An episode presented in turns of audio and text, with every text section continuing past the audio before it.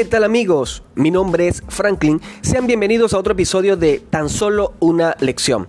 Recordando que este podcast sale a ustedes gracias a la aplicación de Anchor, la que utilizo tanto para grabar como para editar y subirlo a las distintas plataformas como Spotify, Apple Podcast y Google Podcast y las distintas eh, plataformas que manejan este sistema. Bien, el día de hoy vamos a trabajar con lo que es define tu vida. Les vamos a dar un mensaje sobre definir la vida acá en tan solo una lección, tomando en cuenta que vida es la propiedad o cualidad de los animales y las plantas, por lo cual evolucionan, se adaptan al medio y se desarrollan y se producen. Esa es una vida. Nosotros formamos parte de esa vida. Toca ahora definirla. Nuestra vida debe definirse con principios y valores. Tener marcado siempre ese rumbo, el norte a seguir, con los principios y valores. Es, lo, es todo lo que determina. Podremos tener títulos, podremos tener, bueno, ya los títulos lo dicen todo, que si una maestría, magíster, eh, eh, qué sé yo, tener nombre, tener mucho dinero, pero si no tenemos principios y valores, no tenemos o no valemos nada. ¿Quién nos define de todo esto? Pues los padres, los amigos y los maestros. Ellos son los pilares que definen nuestra vida. Los padres en lo que es todo el ámbito familiar y la formación en valores y principios. Tenemos también a los amigos, que eso nos ayuda a introducirnos a la sociedad. Nosotros como sociedad nos vamos introduciendo a través de nuestros amigos, vamos conociendo y relacionándonos con nuestro entorno, en lo social y en lo moral. Y tenemos también a los maestros, que es lo que forman o alimentan nuestra parte intelectual, nuestra mente para tener formación en cuanto a un desarrollo profesional. Estos tres pilares nos ayudan a definir nuestro rumbo, a decir hacia dónde queremos ir, qué queremos hacer. Es lo que nosotros debemos tener siempre presente. Los padres son la primera formación importante para el desarrollo eh, esencial de un niño.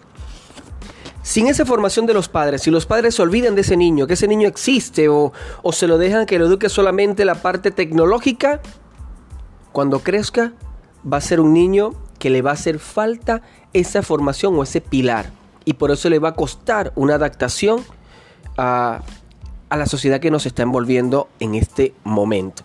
Hay padres que no les gusta eh, exigirles a los niños, como hay otros padres que le exigen demasiado a sus niños. Entonces, ni uno ni otro. Debemos ser muy conscientes y cuidadosos.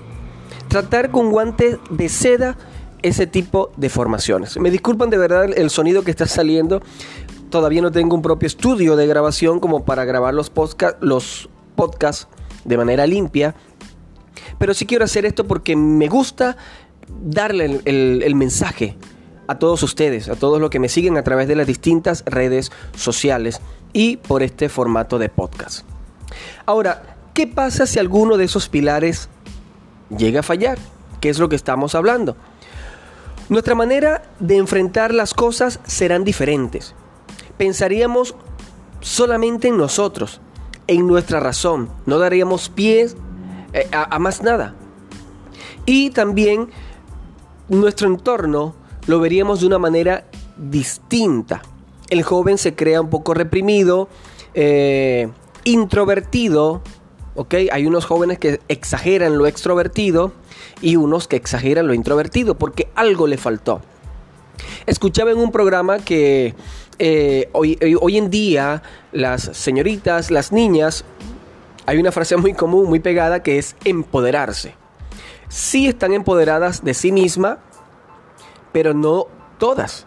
Pero si hay unos, unas madres y unos padres que le dicen a sus hijos, vamos, tú puedes, eres tú, tú eres muy inteligente, tú puedes lograr lo que te propones. Si yo desde pequeño voy formando a mi hijo con eso, cuando sea una persona ya adulta, él va a tener la capacidad de poder dar solución a todos los problemas que se les presente en el momento. Y es la manera de que nosotros podamos llegarles a los jóvenes con una motivación para que ellos den sentido a su vida. Nosotros no podemos creer, o el joven de hoy no puede creer que solamente es el único que existe, que sus, que sus pensamientos son los únicos que valen, o que sus opiniones siempre deberían ser escuchadas. Depende qué opines, depende qué pienses y depende cómo actúes. Para que los padres den la formación de vida a sus hijos, deben primero, primero perdón, sembrarle lo que es la responsabilidad y el compromiso. Sin eso no podemos lograr nada porque eso también forma parte de una base. Responsabilidad y compromiso. Y a los padres. Nosotros no podemos obligar a nuestros hijos a que nos amen. No, no, no, no, no, no. Pero sí podemos obligarlos a que nos respeten. Nosotros como padres sí debemos siempre amar a nuestros hijos, pero nuestros hijos no siempre nos van a amar a nosotros. Porque cuando un padre comienza a formar al hijo como tiene que ser, con responsabilidades, compromisos, principios y valores, va a ser visto de forma negativa. Mi papá si cansa, si me exige, no lo aguanto. Tengo mis amiguitos que siempre van para fiesta, todo el tiempo van para fiesta y llegan a la hora que les da la gana mi papá me pone una hora de llegada o me exige cumplir una tarea antes de darme un premio.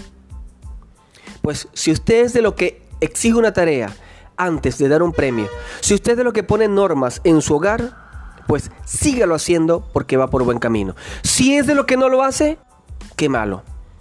Móntese en los patines, colóquese en el carril para que usted a sus hijos los formen como tiene que ser principios, valores, responsabilidad y compromiso es lo que va a marcar una diferencia. El definir nuestra vida nos lleva a valorar más los pasos que damos. Cuando el joven logra definir su vida, va a valorar más los pasos que está dando. Hable con un papá, con una mamá o con un adolescente que trabaje en la calle, que tenga el compromiso de trabajar y llevar el sustento de su hogar. Valora distinto todo lo, mejor dicho, ve de una manera diferente el mundo. No la ve normal. Ve de una manera diferente el mundo. Porque ese joven que está trabajando en la calle para llevar el sustento a su hogar está formado bajo principios, valores, compromisos y responsabilidades. Mientras que el que lo tiene todo, le vale nada. No pasa nada. No pasa nada. Pero repito, el definir nuestra vida nos lleva a valorar más los pasos que damos. Y eso va para los niños, jóvenes y adultos. Hay personas que de adultos aún no tienen definida su vida. No tienen un proyecto de vida, solamente tienen un plan que hacer y ejecutar, pero no tienen un proyecto de vida. Y entonces, si no valoramos esos pasos agigantados, eso nos va a llevar entonces al fracaso. Pero si valoramos esos pasos agigantados que damos nosotros cuando definimos nuestra vida, eso también nos llevaría a alcanzar nuestras metas. Y el definir nuestra vida también nos lleva a plantearnos objetivos, metas y propósitos. Y es allí donde nace el proyecto de vida. Objetivo, metas y propósitos. No es fácil, a lo mejor, de, buenas a primera, comprender todos estos términos.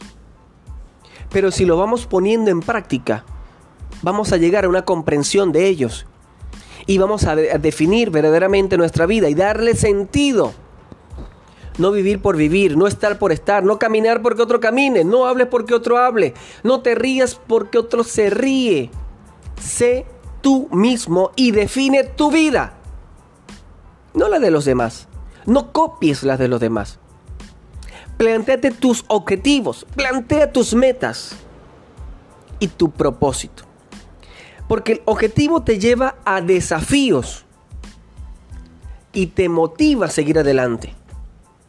Cuando tú te planteas un objetivo, te estás desafiando a ti mismo y te motiva a lograrlo.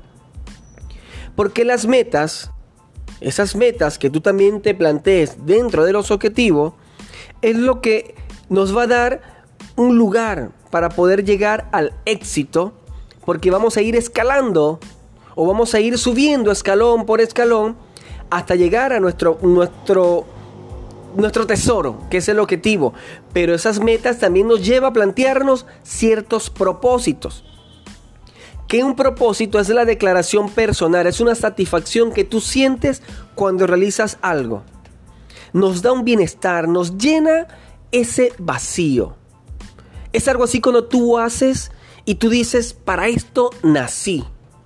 Hay personas que hacen un trabajo, una función y uno lo ve sencillo. Uno dice, pero ¿qué hace esa persona, qué sé yo, construyendo una casa? Pero a lo mejor ese, ese construir un hogar a una familia lo llena de satisfacción. Y eso para él se convierte en un propósito de vida. La educación debe tener un propósito. El tú vivir debe tener un propósito. Y es lo que las escuelas deben enseñar en la actualidad. No solo deben formar a las personas de manera intelectual, sino deben brindar una verdadera formación para la vida. Una formación general. Lo intelectual sí es inteligente, perdón, sí es necesario, las matemáticas, las ciencias, eh, las letras, obvio, todo eso es muy importante. Pero ¿qué pasa con esa formación espiritual, con esa formación en ética, valores, ese reforzamiento pues, de la ética, valores, esos compromisos, con esa formación a proyectos de vidas, a proyectarse, a valorarse, a definirse, a tener propósitos, el saber para qué están los estudiantes allí. Porque el estudiante, una nota no dice nada, o sea, no dice nada, un 20 no determina el éxito. Un estudiante que siempre sacó 20 puntos no quiere decir que vaya a ser un estudiante exitoso y que aquel que sacó bajas calificaciones no puede llegar a ser exitoso. Eso es una, eh, no sé, es un error. Es un error pensar eso, porque un 10, un 20, un 15, un 0,9 no determina el éxito de la persona. Entonces, no es exitoso aquel que solamente saque 20. Puede llegar a ser exitoso aquella persona que siempre sacó bajas calificaciones. ¿Por qué? Porque esa persona que saca bajas calificaciones está obligado a esforzarse mucho más, a plantearse objetivos mucho más profundos y más costosos. Mientras que el que saca 20, como la tiene fácil, pues sencillamente dice, no, ya tengo todo esto ganado. Imagínese una persona que tenga esa capacidad de poder recordar todo lo que lee de inmediato. ¿Usted cree que se va a esforzar en estudiar? No, porque lo tiene ganado. Ahora, aquella persona que no tiene esa capacidad de poder recordar esas cosas que estudió al momento, le cuesta, entonces ese se va a esforzar más y es el que va a llegar mucho más rápido, como la tortuga y la liebre. La liebre estaba sobrada, y la tortuga pasito a pasito, suave, suavecito. Entonces es lo que debemos determinar. Que también las escuelas deben formar a los estudiantes de una manera integral, completa, con esos propósitos de vida. Debe formarlo por medio de competencias y esas capacidades que tiene. Yo no puedo hacer un examen en el mar donde voy a lanzar distintos animales, yo sé que el que va a ganar es el pez. Yo no puedo mandar a un pez a subir un árbol, porque va a ganar el mono. Yo no puedo tal vez eh, a un elefante darle una clase de cacería, porque tal vez va a ganar, qué sé yo, un león, un tigre, un leopardo, de esos animales que son súper rápidos, un puma. O sea, debo formar al estudiante según sus capacidades y competencias. ¿Cuántas personas han logrado el éxito en su vida, pero han sido malos en el colegio? Muchísimos. Hay muchas historias, muchas historias de personas que en el colegio no le tenían pero nada de fe, nada de fe.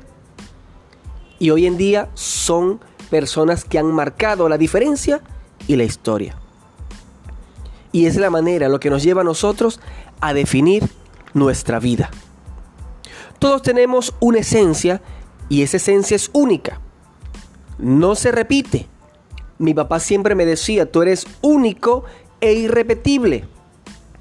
Puede haber personas que se parezcan a nosotros, pero no van a ser igual. Jamás, jamás van a ser iguales. Porque nosotros tenemos nuestra esencia y esa esencia es la que nos lleva a descubrirnos, a conocernos y a valorarnos. En quiénes somos, conocer nuestras metas, nuestros propósitos, nos lleva a definir eso. ¿Quién soy? ¿Hacia dónde voy? ¿De dónde vengo? Son preguntas filosóficas que siempre van a estar presentes en nuestra vida. Y muchas veces le damos respuesta sencilla. ¿Quién eres tú? Decimos el título, decimos el nombre, pero nos olvidamos de la esencia. Nos olvidamos de una esencia que tenemos personal. Nosotros debemos definirnos con nuestras capacidades, nuestras, eh, nuestros objetivos, pero también conocer que tenemos debilidades, tenemos amenazas en nosotros mismos, es decir, lo que es común, cualidades y defectos. Sencillos. Y es un ejercicio que se ve sencillo, pero no. Muchas, hay muchas personas que se les es más fácil colocar sus cualidades que los defectos. Como hay otras que colocan mucho más fácil los defectos que las cualidades. Que hay un error allí, que eso necesitas ir para un psicólogo por eso. No, no, no, sencillamente no porque a veces nos reconocemos más la parte negativa que lo positivo. Pero también hay otras personas que nos reconocen eso a nosotros. De eso podríamos hablar muchísimo. Yo me acuerdo que eh, cuando estaba trabajando en un colegio allá en Venezuela, yo siempre he sido una persona que en muchas ocasiones no domino mi carácter. Soy muy, eh, mi carácter es de, eh, soy muy impulsivo.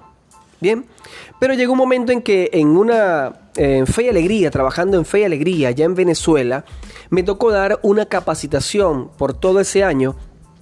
Eh, lo recuerdo muy clarito, se llama Muévete y verás, pero somos personas y ciudadanos. Y en esas capacitaciones que yo me formé para luego multiplicar esa capacitación a otros compañeros, esa esas capacitaciones yo me la daba a mí mismo. Yo hablaba era para mí, mis compañeros me escuchaban. ¿Por qué? Porque yo me sentí identificado.